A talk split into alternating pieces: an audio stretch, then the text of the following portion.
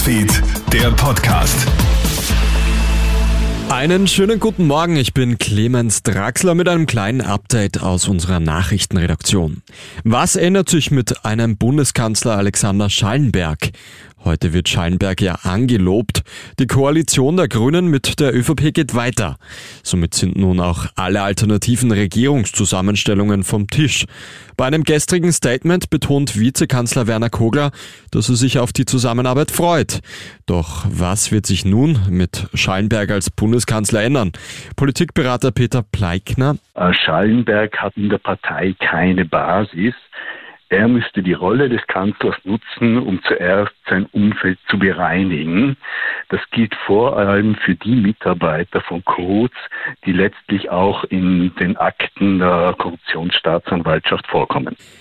Sollten sich die Vorwürfe gegen Sebastian Kurz erhärten, dann könnte der Altkanzler aus der Partei ausgeschlossen werden. Der Vorarlberger ÖVP-Landeshauptmann Markus Wallner spricht jetzt von Null Pardon bei strafrechtlichen Verfehlungen. Und dann wäre auch ein Parteiausschluss von Kurz ein Thema, so Wallner im Interview mit Voll.at. Im deutschen Bundesland Rheinland-Pfalz hat sich ein Tanker mit 1300 Tonnen Diesel festgefahren. Schuld daran soll ein Fahrfehler sein. Die fünfköpfige Besatzung hätte demnach die enge und strömungsintensive Strecke im Rheinfluss unterschätzt. Ein Leck soll es glücklicherweise nicht geben.